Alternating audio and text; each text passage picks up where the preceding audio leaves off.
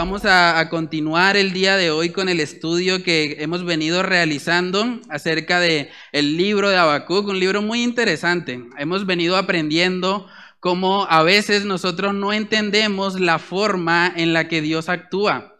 Y eso es lo que le pasaba al profeta Habacuc. ¿sí? Él tenía esa, esa confusión en la que él decía, Señor, pero yo no entiendo por qué están pasando las cosas de esa manera. ¿Por qué tú vas a traer juicio sobre la nación de Judá con una nación que es incluso peor que ella. Y vemos cómo Habacuc tiene como esa lucha, ¿no? A manera de resumen, podemos ver ahí en el, en el libro de Habacuc que él empieza haciendo una oración al Señor, ¿sí? Ahí lo vemos en Habacuc capítulo 1, versículos del 12 al 14. Vemos que él empieza diciendo, ¿no eres tú desde el principio, oh Jehová?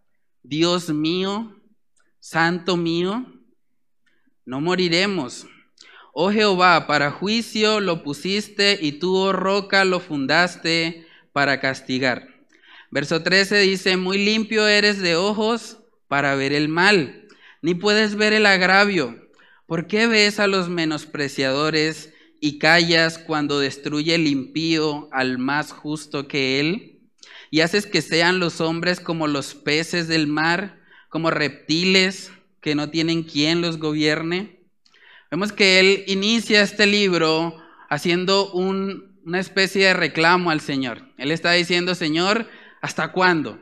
¿Hasta cuándo voy a ver maldad aquí en la nación de Judá? Voy a ver que hacen lo que ellos quieren. Pero el Señor le responde y le dice, bueno, Habacuc, voy a solucionar ese problema, voy a enviar una nación, a la nación de los caldeos o de los babilonios, a que ellos vayan y juzguen a la nación de Judá. Y vemos que él no puede entender eso. Él dice, ¿cómo es posible que esa nación que es cruel, presurosa, dice ahí la palabra, ¿cómo, cómo ellos van a ser los que van a juzgar a Judá? Si ellos son incluso peores. Para Habacuc, la, la cura era peor que la enfermedad. Él estaba pensando, no puede ser, no puede ser, Señor, que tú vayas a utilizar a un pueblo como ese. Pero vamos a ver que el Señor mismo le responde en su gracia y en su misericordia. Él le responde ahí en Habacuc capítulo 2, versículos del 2 al 4. Vamos a verlo, dice ahí.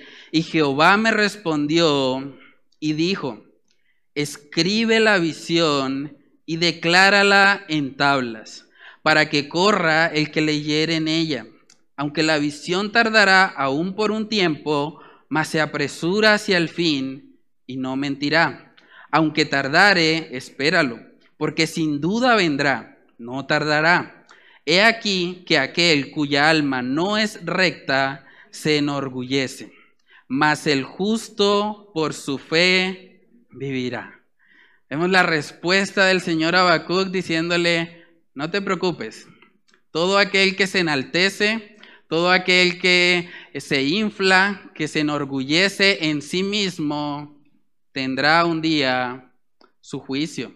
No te preocupes por eso, ¿sí? Mas el justo, el que reconoce su debilidad, el que es justificado por gracia, por medio de la fe, él vivirá por su fe mas el justo por su fe vivirá. Vemos ahí ese contraste, ¿no? El contraste entre el orgullo y la fe. El orgullo y la fe. Vemos ahí el contraste que Dios le está mostrando a Habacuc. Y veíamos hace ocho días cómo el hermano Juan Pablo nos predicaba acerca de ese aspecto de que el justo por la fe vivirá. Recibimos la vida cristiana por fe, y andamos en fe. Es el Señor el que comenzó la buena obra en nosotros y el que la va a terminar. ¿Sí? Y eso debe traer consolación y gozo a nuestras vidas. Pero hoy vamos a estar viendo como la contraparte de eso. Hoy vamos a estar viendo las características de una nación orgullosa. Una nación que se creía poderosa en sí misma. Y vamos a ver que el Señor tiene mucho que decirnos en su palabra acerca de este pecado del orgullo y de la soberbia. Pero vamos a orar y vamos a pedir al Señor que sea Él dirigiéndonos en este tiempo y que sea la exposición de su palabra la que nos alumbre y la que nos lleve a adorarle y a glorificarle solo a Él. Padre, te damos gracias, Señor, por esta oportunidad de empezar el año, Señor, congregados, de tener la oportunidad de abrir tu palabra, Señor, de reconocerte a ti como el único y suficiente Salvador de nuestra vida. Señor, yo te pido que tú nos ayudes contra ese enemigo tan sutil que es el orgullo, Padre. Ayúdanos, Señor, a a no ser como esa nación de Babilonia, Señor, que se creían fuertes en sí mismos, que no confiaban en ti, Señor, que su alma no era recta delante de ti, Padre. Yo te pido que tú nos ayudes a poder humillarnos delante de ti, Señor, reconociendo que tú eres la única fuente de bondad, que eres tú, Señor, el único soberano y perfecto Dios, y que cada día debemos vivir, Señor, en sujeción a tu palabra, Dios. Padre, oramos, Señor, estas cosas en el nombre de tu Hijo amado Jesús. Amén y amén. Bueno, hermanos, vamos a ver aquí que Habacuc, en, medio de su, de su conflicto, en medio de su queja, porque él no entendía por qué el Señor utilizaba una nación como la de los caldeos o los babilonios, vamos a ver cómo el Señor en su gracia le permite a él conocer que Dios iba a juzgar a esa nación de los caldeos. Eso no se iba a quedar así. Él iba a tratar también con el pecado de este pueblo. Pero primero el Señor estaba trayendo la disciplina sobre esa nación de Judá que se había rebeldizado que estaba yendo en contra a su Dios. Vemos ahí en Habacuc 2, versos del 4 al 5, que dice, He aquí que aquel cuya alma no es recta se enorgullece, mas el justo por su fe vivirá. Y ahí vemos la descripción de una persona orgullosa. Dice en el 5, y también el que es dado al vino es traicionero. Imagínense eso, hombre soberbio, que no permanecerá. Ensanchó como el Seol su alma y es como la muerte, que no se saciará. Antes reunió para sí todas las gentes y juntó para sí todos los pueblos. Vemos, hermanos, que cuando vivimos una vida desenfrenada en deleites personales, estamos evidenciando orgullo. Ahí relaciona el vino con el hombre soberbio. ¿Por qué alguien es adicto al alcohol? Porque se ama a sí mismo, ama su placer más que a Dios y por lo tanto vive en soberbia. Y es lo que estaba pasando en la nación de los caldeos. El Señor conocía eso. Dice ahí, el que es dado al vino es traicionero, hombre soberbio. Y miren que el Señor le muestra a Habacuc que iba a venir el juicio sobre esa nación. Dice que no permanecerá. Esa nación no iba a estar así para siempre. El Señor también le iba a juzgar. Y dice ahí algo muy fuerte. Dice, ensanchó como el Seol su alma. Se inflaron. Creyeron que ellos eran los más poderosos, que no necesitaban de nadie. Dice ahí, y es como la muerte que no se saciará. Antes reunió para sí todas las gentes y juntó para sí todos los pueblos. Hermanos, esa nación de los caldeos era una, una nación realmente avara. Ellos tenían muchas cosas, eran el imperio preponderante en la época, pero aún así seguían conquistando más. Querían estar por encima de todas las personas. Por eso dice ahí, antes reunió para sí todas las gentes y juntó para sí todos los pueblos. Hermanos, eso es lo que el orgullo produce en nosotros. El orgullo produce en nosotros una sensación de insaciedad. Nada me satisface. Quiero más, más, más y más. Y vemos aquí cómo esta nación se caracterizaba por eso, porque vivían en su orgullo, en su vanidad. Dicen Proverbios capítulo 27, vamos ahí, Proverbios capítulo 27, en el versículo 20, dice ahí, en San, perdón, Proverbios 27, 20 dice, el Seol y el Abadón nunca se sacian. Así los ojos del hombre nunca están satisfechos. ¿Recuerdan la expresión que se utilizó en Habacuc capítulo 2? Ahí él decía, se ensanchó como el Seol su alma. Y vamos a ilustrar eso. Voy a pedir el favor a Josué. Él tiene una bomba ahí. Vamos a hacer la ilustración de cómo se ve el orgullo en la vida de una persona o de una nación. Puedes hacerlo ahí, ¿vale? Entonces vamos a hacer lo siguiente. Josué va a inflar la bomba. La bomba representa, ¿puedes hacerlo?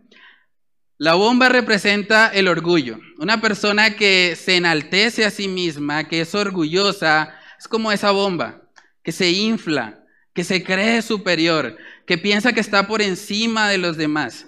Y eso es lo que estaba pasando con la nación de Babilonia.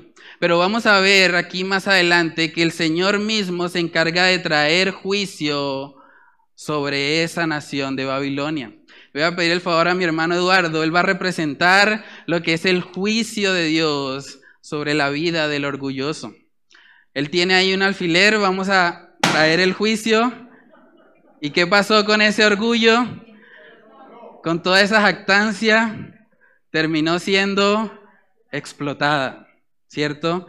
De la misma manera, hermanos, el Señor le muestra a Habacuc que él iba a tratar con el orgullo de los caldeos, que él iba a tratar con el orgullo de esta nación que se creía Dios, que se creían estar por encima de los demás.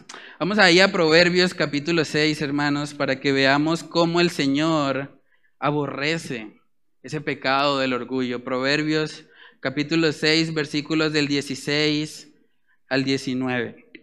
Dice ahí, seis cosas aborrece Jehová, y aún siete abomina su alma. Los ojos altivos, la lengua mentirosa, las manos derramadoras de sangre inocente, el corazón que maquina pensamientos inicuos, los pies presurosos para correr al mal, el testigo falso que habla mentiras y el que siembra discordia entre hermanos. ¿Qué pecado vemos que encabeza la lista? Dice los ojos altivos. El Señor aborrece el orgullo. Hermanos, el orgullo nos hace creer superiores, nos hace creer autosuficientes, nos vuelve personas arrogantes que creen que no necesitan a Dios. Esa es la razón por la que muchas personas no vienen a Cristo, no reconocen al Señor en su vida. ¿Por qué? Porque viven para sí mismos porque creen que son autosuficientes, que no necesitan a nadie en su vida. Vamos a ver lo que dice en Salmos capítulo 10. Salmos capítulo 10, en el versículo 4. Miren lo que dice ahí. El malo, por la altivez de su rostro, no busca a Dios. No hay Dios en ninguno de sus pensamientos. Palabras fuertes, ¿no? El malo por la altivez de su rostro no busca a Dios. No hay Dios en ninguno de sus pensamientos. A veces uno escucha gente decir, bueno, yo conozco un amigo que él es muy buena persona. Él es alguien que siempre está ayudando, que él es muy servicial, que él apoya a su familia. Lo único que tiene es que, pues, no busca a Dios, pero es una buena persona. ¿Han escuchado eso? Realmente, hermanos, a la luz de la palabra no existen las buenas personas. Si alguien no busca a Dios, no es una buena persona. ¿Qué dice en el Salmo? El malo por la altivez de su rostro no busca a Dios. Y es fuerte, pero no se puede ser una buena persona sin Dios. Es imposible, porque Él es la fuente de toda bondad, hermanos. Nosotros no podemos ser buenos en nosotros mismos. Nadie puede serlo. Por eso dice la palabra también en Romanos capítulo 3, vamos ahí. Romanos capítulo 3, versículos del 9 al 12. Dice, ¿qué pues? ¿Somos nosotros mejores que ellos? En ninguna manera pues ya hemos acusado a judíos y a gentiles, que todos están bajo pecado. Como está escrito, no hay justo ni aun uno, no hay quien entienda, no hay quien busque a Dios. Todos se desviaron, a una se hicieron inútiles, no hay quien haga lo bueno, no hay ni siquiera uno. Hermano, la realidad es que el hombre, el ser humano, está corrompido por causa del pecado. Y por eso es necesario que nos humillemos delante de Dios. Por eso, como decía el hermano Yesida al principio, Dios resiste a los soberbios, pero Él da gracia a los humildes, a los que reconocen su necesidad a los que reconocen que es en Cristo Jesús donde pueden encontrar esperanza y que en sí mismos no pueden salvarse. Dice en Salmos capítulo 51, un pasaje precioso, Salmos capítulo 51, en el versículo 17. Dice ahí de la siguiente manera, los sacrificios de Dios son el espíritu quebrantado, al corazón contrito y humillado no despreciarás tú, oh Dios. Al corazón contrito y humillado no despreciarás tú, oh Dios. Qué buen texto, ¿no? La pregunta para nosotros es, ¿nos hemos humillado realmente? ¿Hemos reconocido nuestra debilidad? ¿O tal vez estamos viviendo en nuestro orgullo, en nuestra jactancia, pensando que nosotros sabemos todas las respuestas, que nosotros estamos por encima de todos los demás. Eso es lo que pasa cuando una persona rechaza el Evangelio. ¿Por qué lo rechaza? Porque piensa que él tiene la razón en su propia sabiduría. Él cree ser más sabio que lo que la misma palabra ha establecido. Por eso el orgullo, hermanos, es un enemigo tan peligroso. Debemos guardarnos de eso. Y es triste porque incluso las, las cosas buenas, las cosas que el Señor nos ha dado, como por ejemplo la oración, el estudio de la palabra, el asistir a la iglesia, el tener una familia, el tener un trabajo, cosas que el Señor mismo nos ha dado, pueden convertirse en fuentes de orgullo para nosotros. Así de peligroso es este enemigo Vamos a Lucas capítulo 18 para ver eso. Lucas capítulo 18, versículos del 9 al 14. Ahí el Señor Jesús cuenta la historia de la parábola del fariseo y el publicano. Y vamos a ver lo que dice ahí al respecto. Lucas 18, 9 dice, a unos que confiaban en sí mismos como justos y menospreciaban a los otros, ¿Sí ven lo que produce el orgullo? El orgullo hace que menospreciemos a los demás. Dice ahí, dijo también esta parábola. Dos hombres subieron al templo a orar. Uno era fariseo y el otro publicano. El fariseo, puesto en pie, oraba consigo mismo de esta manera. Dios, te doy gracias porque no soy como los otros hombres, ladrones injustos, adúlteros, ni aun como este publicano. Ayuno dos veces a la semana, doy diezmos de todo lo que gano. Mas el publicano, estando lejos, no quería ni aun alzar los ojos al cielo, sino que se golpeaba el pecho diciendo, Dios, sé propicio a mí, pecador. Os digo que éste descendió a su casa justificado antes que el otro. Porque cualquiera que se enaltece será humillado, y el que se humilla será enaltecido. ¿Qué estaba haciendo este hombre fariseo? Dice ahí que ayunaba dos veces a la semana. ¿Es malo ayunar? No lo es. Pero el orgullo había causado que él encaminara algo que Dios diseñó para bien para su propia jactancia. También dice ahí, doy diezmos de todo lo que gano. ¿Es malo diezmar? No, pero este hombre había llevado eso hacia otra dirección. ¿Por qué? Por causa del orgullo. Hermanos, es triste. Hay maridos que menosprecian a sus esposas porque dicen, yo soy el proveedor de esta casa. Es que yo soy el que traigo aquí el pan cada día. Si no es por mí, no hay comida. Ahora, ¿es malo ser el proveedor de la casa? No, la Biblia habla que es una responsabilidad del varón proveer para su hogar. Incluso dice que si el hombre no provee para su casa es peor que un incrédulo. Pero algo que es bueno, algo que el Señor diseñó para bien, el orgullo lo convierte en algo pecaminoso. Cuando nosotros pensamos a veces, ay Señor, gracias a Dios que yo no soy como ese hermano nuevo que apenas está llegando a la iglesia. Yo ya hice el discipulado, yo ya estoy en el instituto, yo ya estoy en otro nivel. Él no, él está empezando, le falta. Es más, yo lo debería discipular a él. No, no, no, mejor no, mejor que otro porque yo tengo que discipular a gente más avanzada. A veces caemos en eso, hermanos. Incluso dentro de la misma iglesia puede pasar, ¿es malo hacer el discipulado? No. Pero el orgullo puede meterse sutilmente aún en las cosas que el Señor ha establecido para nuestro bien. Por eso debemos guardarnos. Este es un pecado que no tiene clases sociales. Este es un pecado que golpea por igual a todos. Hay una frase de Charles Spurgeon que me llama mucho la atención hablando sobre este tema del orgullo.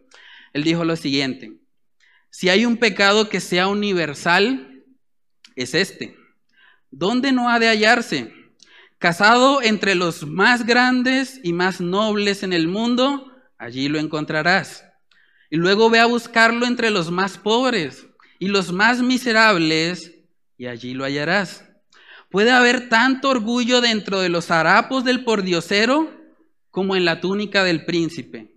Y una ramera puede ser tan orgullosa como una modelo de castidad. El orgullo es una criatura extraña. Nunca se opone a quien le da alojamiento.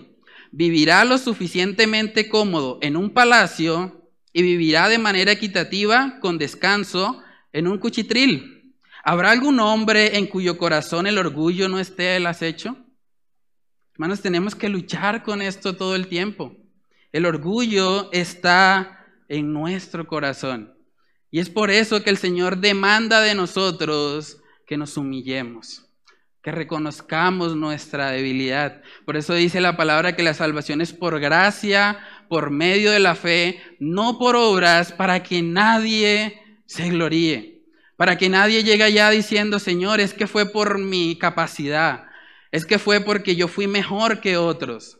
No, la salvación es un regalo inmerecido. Nadie lo merece. Lo recibimos por pura gracia de Dios. Hermanos, el orgullo nos lleva a compararnos con otros, incluso a creer que merecemos algo. Vamos a ver una historia muy particular en Lucas capítulo 15. Lucas capítulo 15, versículos del 25 al 30, y está hablando acerca de la parábola del Hijo Pródigo. Esta es una de las parábolas más conocidas que dio nuestro Señor Jesucristo. Y casi siempre que vamos a ella nos enfocamos en el Hijo Pródigo, ¿cierto? Y pensamos, bueno, sí, cómo el Señor le hizo caer en cuenta de su pecado y él volvió a la casa de su padre, qué buena historia. Pero a veces hay un detalle ahí que perdemos de vista. Y es que ese hijo pródigo tenía un hermano. Y vamos a verlo. Proverbio, perdón, Lucas capítulo 15, versículos del 25 al 30 nos habla acerca de ese hijo mayor. Dice ahí, cuando este hombre había vuelto, ese es el contexto en el que se desarrolla este texto que vamos a leer, cuando ya había vuelto el hijo pródigo, vamos a ver cuál fue la reacción de su hermano.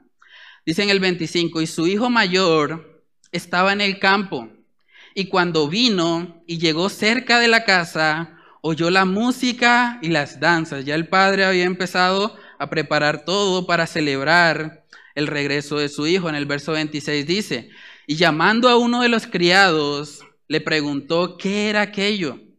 Él dijo, tu hermano ha venido y tu padre ha hecho matar al becerro gordo por haberle recibido bueno y sano. Entonces se enojó y no quería entrar. Salió por tanto su padre y le rogaba que entrase. Mas él respondiendo dijo al padre, He aquí, tantos años te sirvo, no habiéndote desobedecido jamás, y nunca me has dado ni un cabrito para gozarme con mis amigos. Pero cuando vino este tu hijo, que ha consumido tus bienes con rameras, has hecho matar para él el becerro gordo. ¿Ven la actitud que él tenía? En vez de alegrarse de que su hermano había vuelto a casa, es más, ni siquiera le llama hermano. En el verso 30 dice, pero cuando vino este tu hijo, miren el rechazo que él tenía por su propio hermano. Y él está diciendo, ¿has hecho matar el becerro gordo para él? ¿Realmente eh, no has valorado lo que yo he hecho? Hermanos, el orgullo nos lleva a creer que merecemos algo. Pero a la luz de la palabra de Dios, lo único que justamente merecemos es el infierno mismo. No hay nada más que nosotros merezcamos en nosotros mismos. Entonces vemos ahí que el orgullo, hermanos, es un enemigo muy sutil. ¿Alguna vez te has sentido como este hijo mayor? Tal vez pensando, pero ¿por qué a él sí le dan algo y a mí no? ¿Por qué esa persona que lleva poco tiempo en el trabajo lo promueven y a mí no, que llevo tantos años en esta empresa?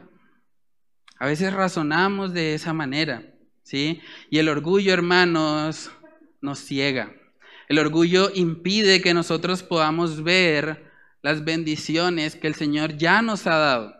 Este hijo mayor estaba tan enfocado en lo que no tenía que no podía ver lo que ya tenía. Miren lo que dice ahí más adelante en Lucas 15, en el verso 31, la respuesta del padre. Él entonces le dijo, hijo, tú siempre estás conmigo y todas mis cosas son tuyas. Él no estaba valorando nada de esto.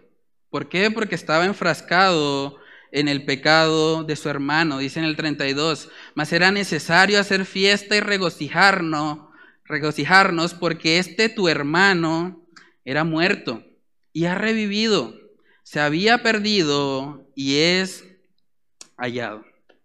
Es probable que esta, esta actitud que tenía el hijo mayor era semejante a lo que le estaba pasando también a Habacuc.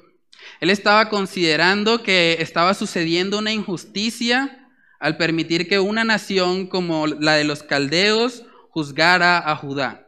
Y este hijo mayor consideraba que era una injusticia que su hijo o su hermano, perdón, eh, que se había ido, que había malgastado la herencia de su padre, ahora estuviera recibiendo una celebración. Hermanos, vamos a ver ahí que, que el Señor en su gracia le muestra a Habacuc que él iba a juzgar a esa nación de los caldeos, de los babilonios. A veces nos parece fuerte esa expresión, ¿no? A veces pensamos, uy, pero ¿cómo así que el juicio? ¿Sí? Nos gusta más escuchar acerca de un Dios de amor, de un Dios de misericordia, de un Dios de bondad, pero la palabra misma nos enseña que Dios es un juez. Y Él como un juez tiene que juzgar. Y Él es un juez santo y perfecto.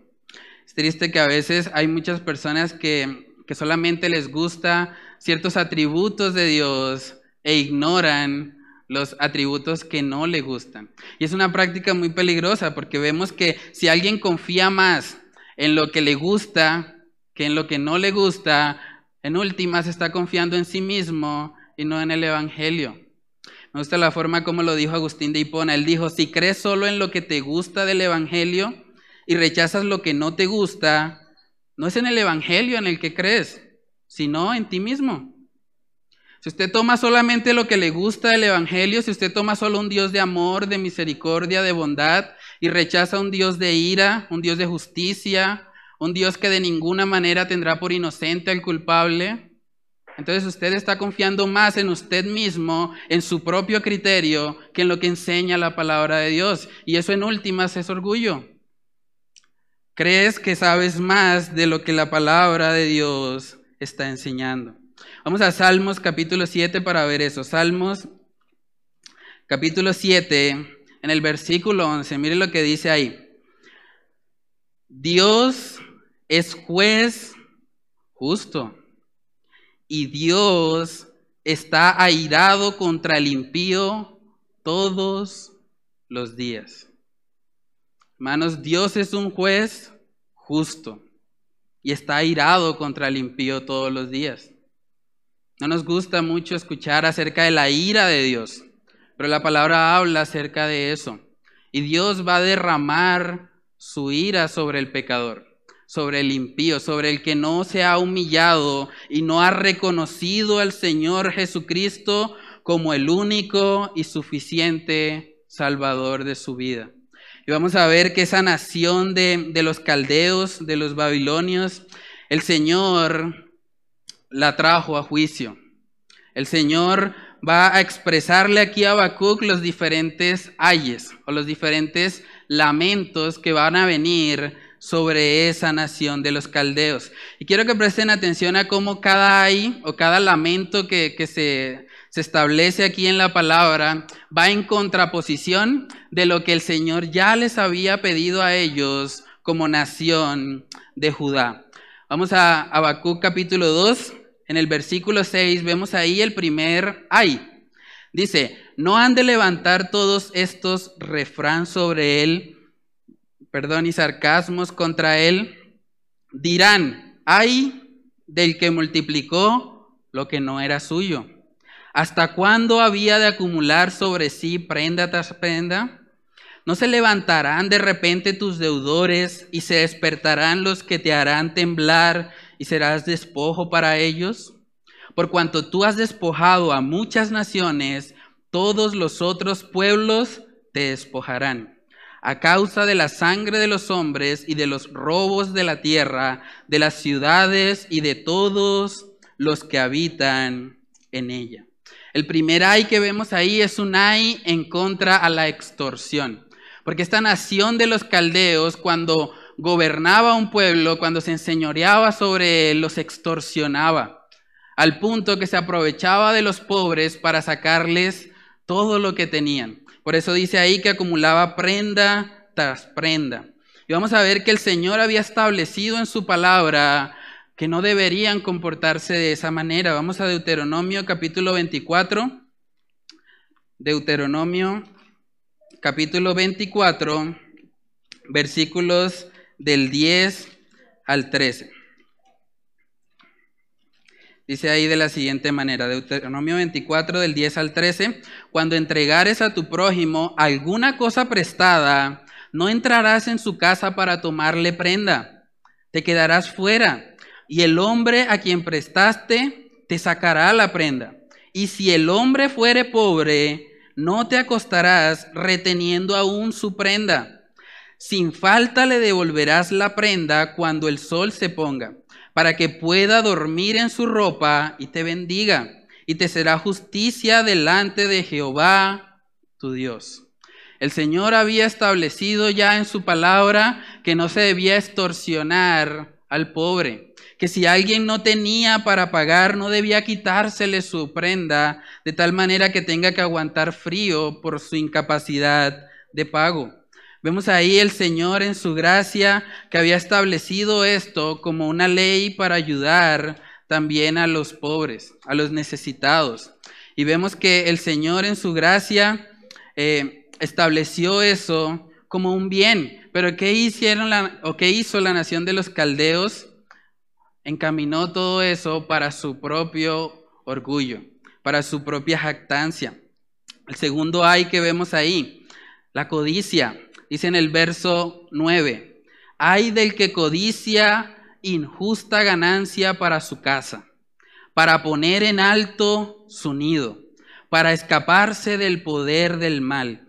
Tomaste consejo vergonzoso para tu casa, asolaste muchos pueblos y has pecado contra tu vida, porque la piedra clamará desde el muro y la tabla del enmaderado le responderá. Segundo ay que vemos es el ay de la codicia. ¿sí? Esta nación de los caldeos se caracterizaba por eso. Incluso ellos llegaron a construir una de las, una de las siete maravillas del mundo antiguo, que eran los jardines colgantes de Babilonia. Y uno puede buscar las imágenes acerca de eso y era algo precioso. Arquitectónicamente era de lo mejor que existía. Y vemos ahí cómo ellos hacían eso, pero a base de ganancia injusta, de codicia. Y el Señor condenaba eso. Ellos creían que entre más ellos tuvieran, iban a ser más poderosos. Incluso fue la única nación que llegó a tener un triple muro de protección. No era uno, no era dos, eran tres muros de protección que tenía. Y el Señor, vemos cómo les muestra finalmente a ellos que nada de eso les iba realmente proteger. Dice en Salmo 127 que si el Señor no edifica la casa, en vano trabajan eh, los que la guardan. ¿sí? Vemos también ahí en Abacú capítulo 2 en el verso 12 el siguiente ay, él dice, ay del que edifica la ciudad con sangre y del que funda una ciudad con iniquidad. ¿No es esto de Jehová de los ejércitos?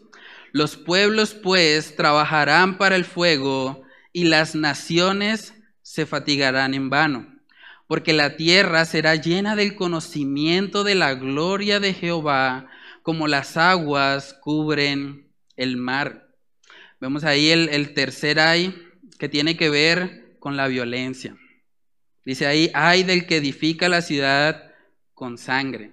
El Señor mismo les había dicho en el Decálogo, en Éxodo capítulo 20, Él les había dicho, no matarás, pero ¿qué estaban haciendo? Derramando sangre. ¿sí? Esta nación de los caldeos, de los babilonios, hacía lo opuesto a lo que Dios había establecido en su palabra. Vamos a ver el cuarto ay. Dice, ay del que da de beber a su prójimo. Ay de ti que le acercas tu hiel y le embriagas para mirar su desnudez. Te has llenado de deshonra más que de honra. Bebe tú también y serás descubierto. El cáliz de la mano derecha de Jehová vendrá hasta ti y vómito de afrenta sobre tu gloria vemos que otra vez trata con el tema del vino, con el tema de los placeres desenfrenados, al punto que los acusa a ellos por ser una nación que se aprovechaba de otros embriagándoles. ¿sí? Vemos hoy en día que esas cosas siguen pasando, desafortunadamente.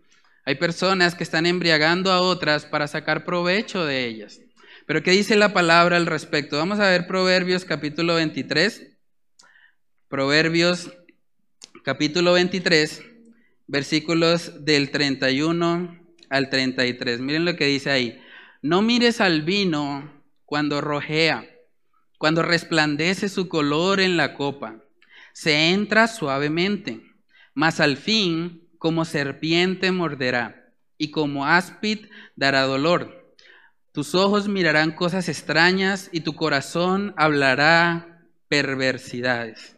Es el efecto del vino. Es el efecto de vivir para los placeres. Esta nación de los caldeos, de los babilonios, se caracterizaba por eso. No solamente ellos se embriagaban, sino que embriagaban a otros para aprovecharse de ellos. Vemos el quinto ay.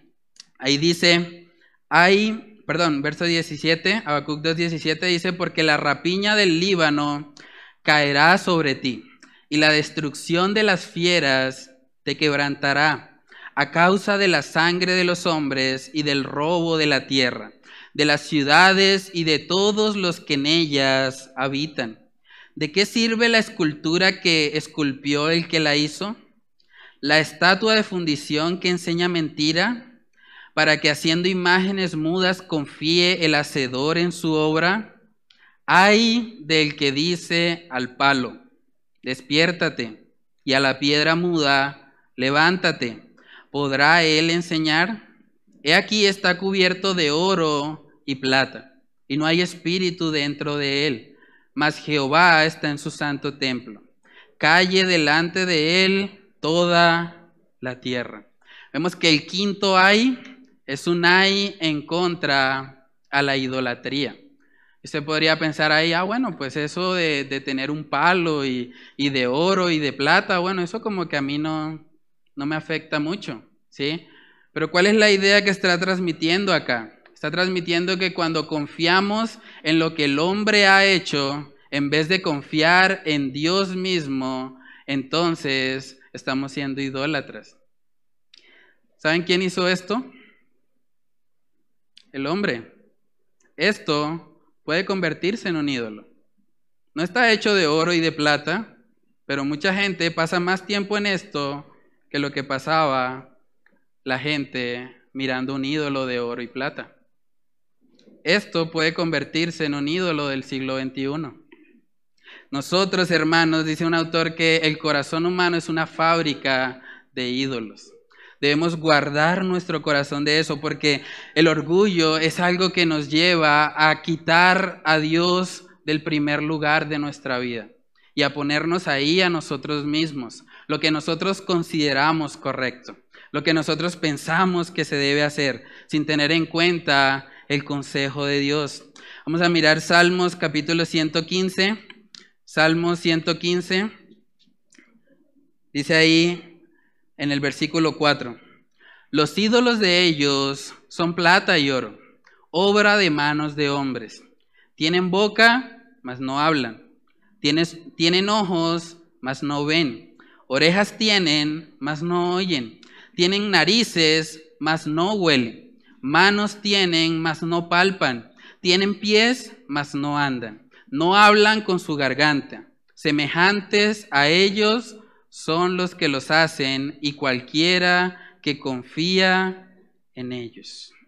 Hermanos, poner la confianza en cosas que el ser humano ha creado y creer que esas cosas nos van a llenar, que nos van a dar satisfacción, en últimas es una evidencia de orgullo. Los primeros cuatro ayes tenían que ver con la forma como la nación de los caldeos se relacionaba con otros. Pero este quinto ay tiene que ver directamente de la relación que tenían con Dios. Ellos estaban confiando más en los ídolos, en un palo, que en el Dios de Israel, que en el creador de todo. Entonces pensemos por un momento las características que evidencia esta nación de los caldeos. Primero, extorsión. Segundo, codicia.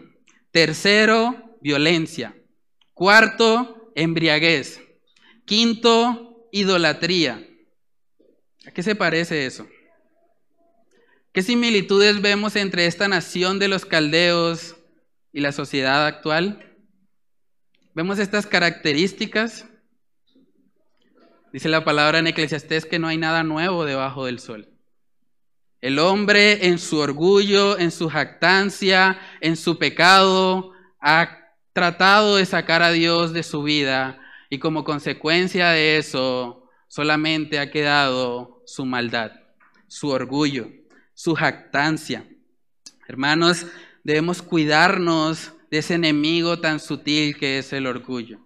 Tal vez si usted está aquí hoy y no ha recibido al Señor en su corazón, es probable que sea una evidencia de su orgullo. Usted cree que usted puede salvarse a sí mismo o que realmente su pecado no es tan grave.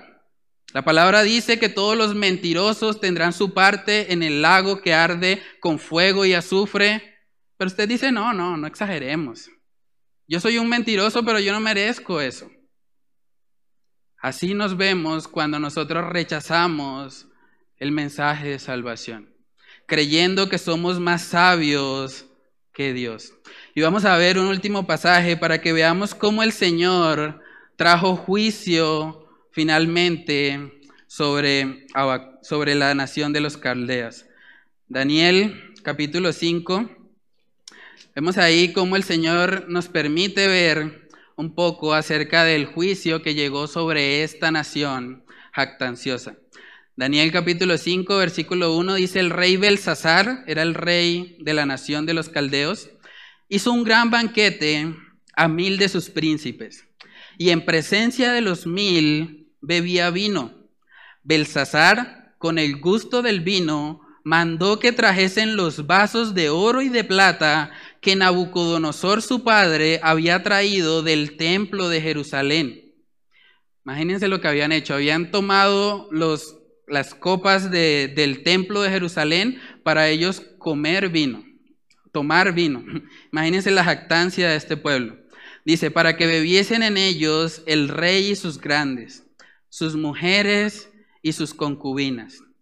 Entonces fueron traídos los vasos de oro que habían traído del templo de la casa de Dios que estaba en Jerusalén, y bebieron en ellos el rey y sus príncipes, sus mujeres y sus concubinas.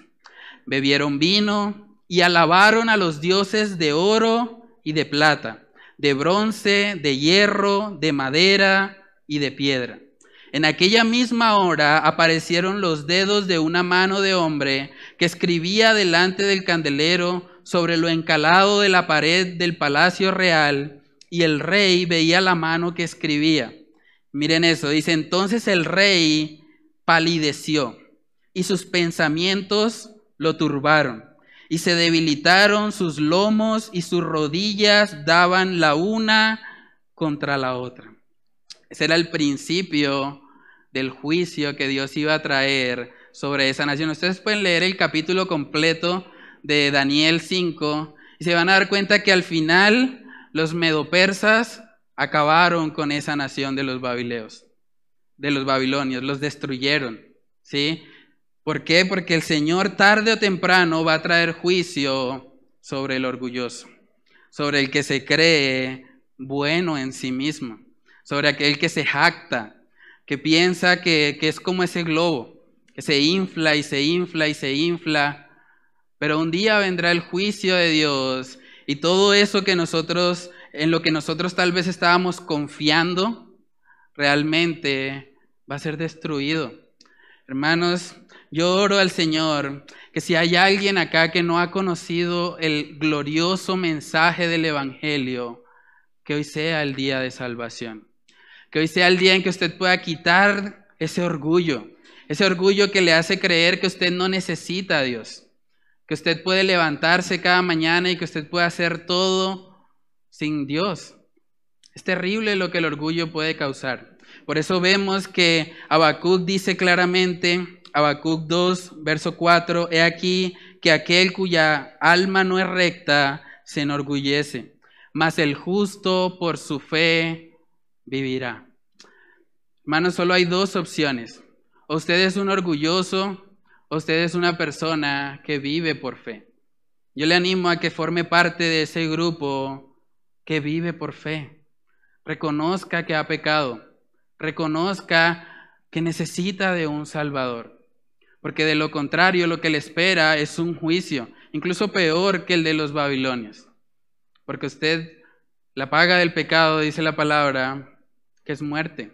Y no es solamente la muerte física, es una muerte eterna, separados de la presencia favorable de nuestro Dios. Entonces, que sea el Señor ayudándonos a vivir en humildad y reconociéndole a Él como el único y suficiente Salvador de nuestra vida. Vamos a orar. Padre, te damos muchas gracias, Señor, por esta palabra. Gracias por permitirnos ver, Señor, cómo tú en tu justicia, Señor, vas a destruir toda jactancia, Señor. Yo te pido que seas tú, Señor, ayudándonos a poder entregar nuestra vida completamente a ti, Señor. Que no vivamos un cristianismo a media, Señor, tomando solo lo que nos gusta y rechazando lo que no nos gusta, confiando en nuestro propio criterio más que en tu palabra, Dios. Yo te pido que tú nos ayudes, Señor, a realmente vivir una vida enfocada en ti, Señor. Ayúdanos a que si hay orgullo en nuestros corazones, Señor, podamos ser humillados. Podamos reconocer, Señor, que te necesitamos, que separados de ti nada podemos hacer. Padre, yo te pido que tú obres, Señor, en nuestros corazones y que seas tú, Señor, haciendo esa transformación, Señor, que solamente eh, tú puedes hacer, Padre. Señor, oramos que, que, tú nos guíes, que tú nos protejas, Señor, y que, que podamos aprender, Señor, de esta palabra, a vivir cada día por fe, Señor, a vivir cada día en humildad, no confiando en nosotros mismos, sino confiando en ti, Señor, confiando en tu gracia y en tu poder para con nosotros. Señor, oramos estas cosas en el nombre de tu Hijo amado Jesús. Amén y amén.